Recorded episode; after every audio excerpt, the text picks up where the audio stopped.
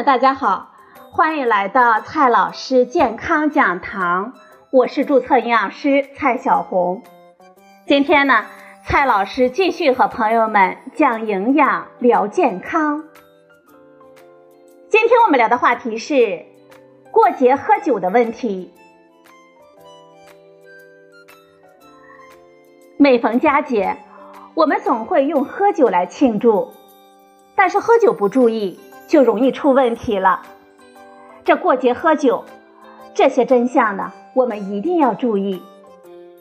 首先呢，我们先来看一下这酒量。很多朋友都认为这酒量是多喝一喝就练出来了，其实啊，这只是一个逞能的做法。酒量是由基因决定的，我们出生之后的基因型就已经无法改变了。多喝酒虽然能够让我们的大脑和器官逐渐的适应酒精所带来的刺激，但是酒精以及乙醛对我们各个器官所带来的伤害是无法逆转的。这付出的代价呢，就是我们健康的代价了。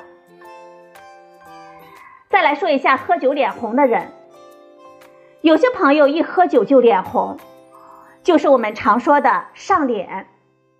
其实这正是由于乙醛脱氢酶的活性低，乙醛不能被进一步的分解掉而引起的。乙醛呢，在我们体内堆积，会导致我们毛细血管的扩张、脸部绯红，而且还会有恶心、头晕、呕吐、心跳加速等等反应。如果乙醛脱氢酶的基因，它的两个等位基因都突变，也就是纯合突变。则乙醛脱氢酶的活性几乎完全丧失，那么这一类人群一般沾酒就会上脸。而如果只有一个等位基因的突变，也就是乙醛脱氢酶的基因杂合突变，乙醛脱氢酶的活性能够保留百分之六左右，乙醛代谢缓慢，这些人群呢，喝酒之后会逐渐的有脸红的表现。乙醛被世界卫生组织认定为一级致癌物。大量的研究表明，乙醛在我们体内的积累会提高多种癌症的风险。同时，乙醛脱氢酶基因突变也是一些癌症的重要的风险因素，比如说食管癌、胃癌、肝癌等等。因此啊，如果喝酒脸红的话，朋友们更应该控制饮酒，最好做到。不饮酒。说完了喝酒脸红，再来说一下喝酒脸白。另外有一种朋友呢，是喝酒并不上脸，而且是越喝脸越白。这是乙醇脱氢酶和乙醛脱氢酶活性都低的表现，主要依靠肝脏来进行缓慢的代谢，靠体液来稀释酒精。如果大量饮酒，发生昏迷、急性酒精中毒的可能性就更大了。由于对酒精代谢慢，饮酒之后也会加大对肝脏和心脏的负担，导致我们血压下降。为了维持正常的血压，我们的血管呢就会收缩，导致我们脸色苍白。有些朋友说了，这饮酒之前呢，喝一点酸奶可以保护我们的肝脏。酒精在我们的胃肠里吸收是比较少的，百分之九十到百分之九十八的乙醇还是主要在肝脏进行代谢。所以啊，喝酸奶只是减少酒精对我们胃黏膜的损伤，减缓酒精的吸收速度，并不会保护我们的肝脏，这也是防治酒精肝的误区之一。来说一下酒精助眠的问题。酒精表面上似乎对我们的睡眠是有益的，实际上呢，却可能干扰我们的睡眠，扰乱整个睡眠的状态。酒精最初有可能会缩短我们入睡的时间，然而酒精的作用逐渐消失之后，随之而来的是频繁的觉醒，使我们总的睡眠质量下降。如果我们的睡眠规律性的遭受睡前饮酒的干扰，尤其是长期的干扰，那么我们的健康，诸如学习、记忆等神经认知功能也将受到显著的伤害了。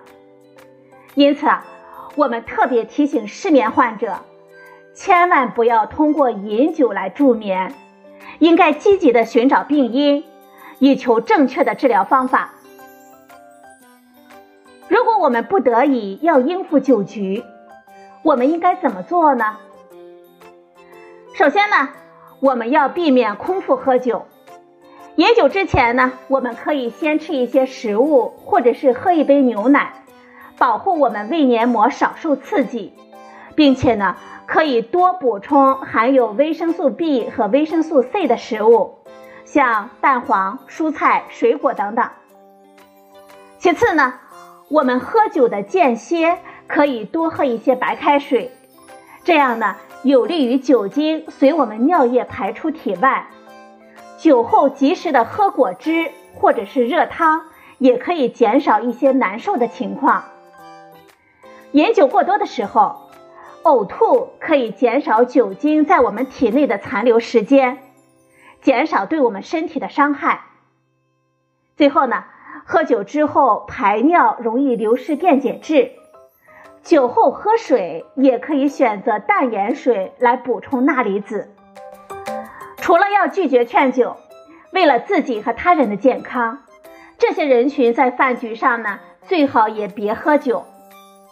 第一种人群呢是肝不好的人群，喝酒则会导致酒精在肝脏中累积，使他们的肝细胞受到损伤，并且可能会进一步的失去解毒的能力，从而加重病情。患有肝病的患者如果继续饮酒，会导致慢性酒精中毒和肝硬化。同时呢，酒精会抑制胃蛋白酶的产生，降低我们人体对蛋白质的吸收，影响消化，并且呢会产生疲乏无力、消化不良、贫血等症状。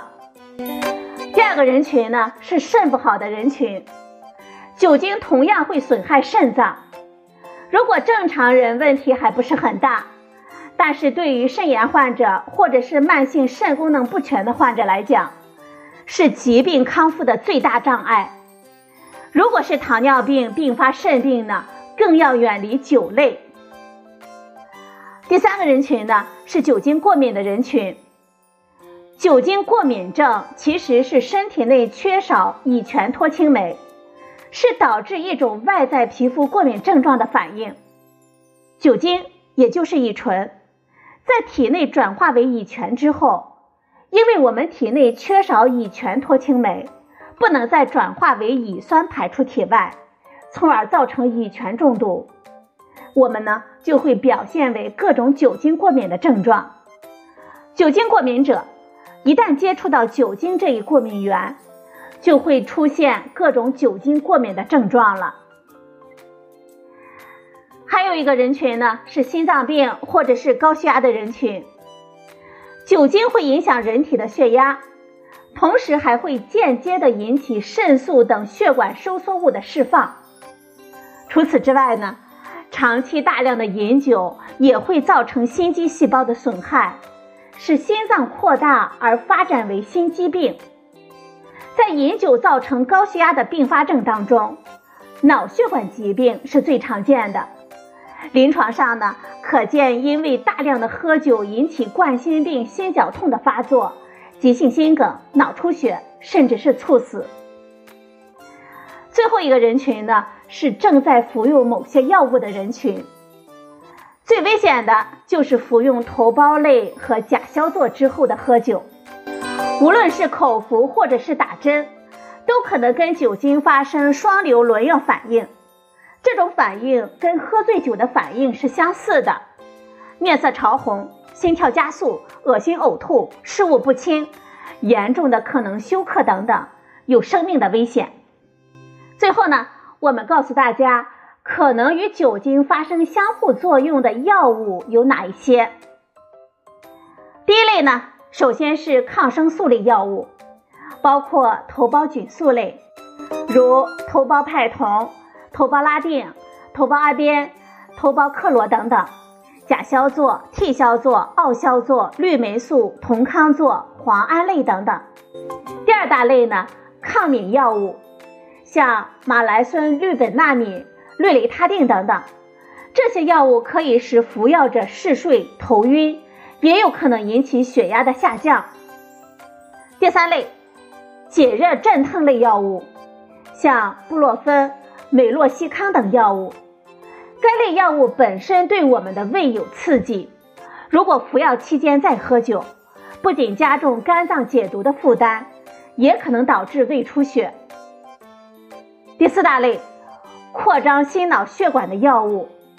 像硝酸异山梨酯这些药物呢，与酒精同服，可以导致血管的迅速扩张，头痛加剧、胃肠不适等等，严重者呢，甚至危及生命。第五类降糖药，像格列齐特等等，酒精呢会刺激胰腺的贝塔细胞，使胰岛素分泌增加，容易出现头晕、心慌等低血糖的反应。第六类，精神病患者的用药，像氯丙嗪等等，酒精呢会使这类药物的镇静作用加强，从而导致供给失调等等。好了，朋友们，今天我们聊的话题是过节如何健康的喝酒，这酒呢最好是不喝。今天的节目呢就到这里，谢谢您的收听。我们明天再会。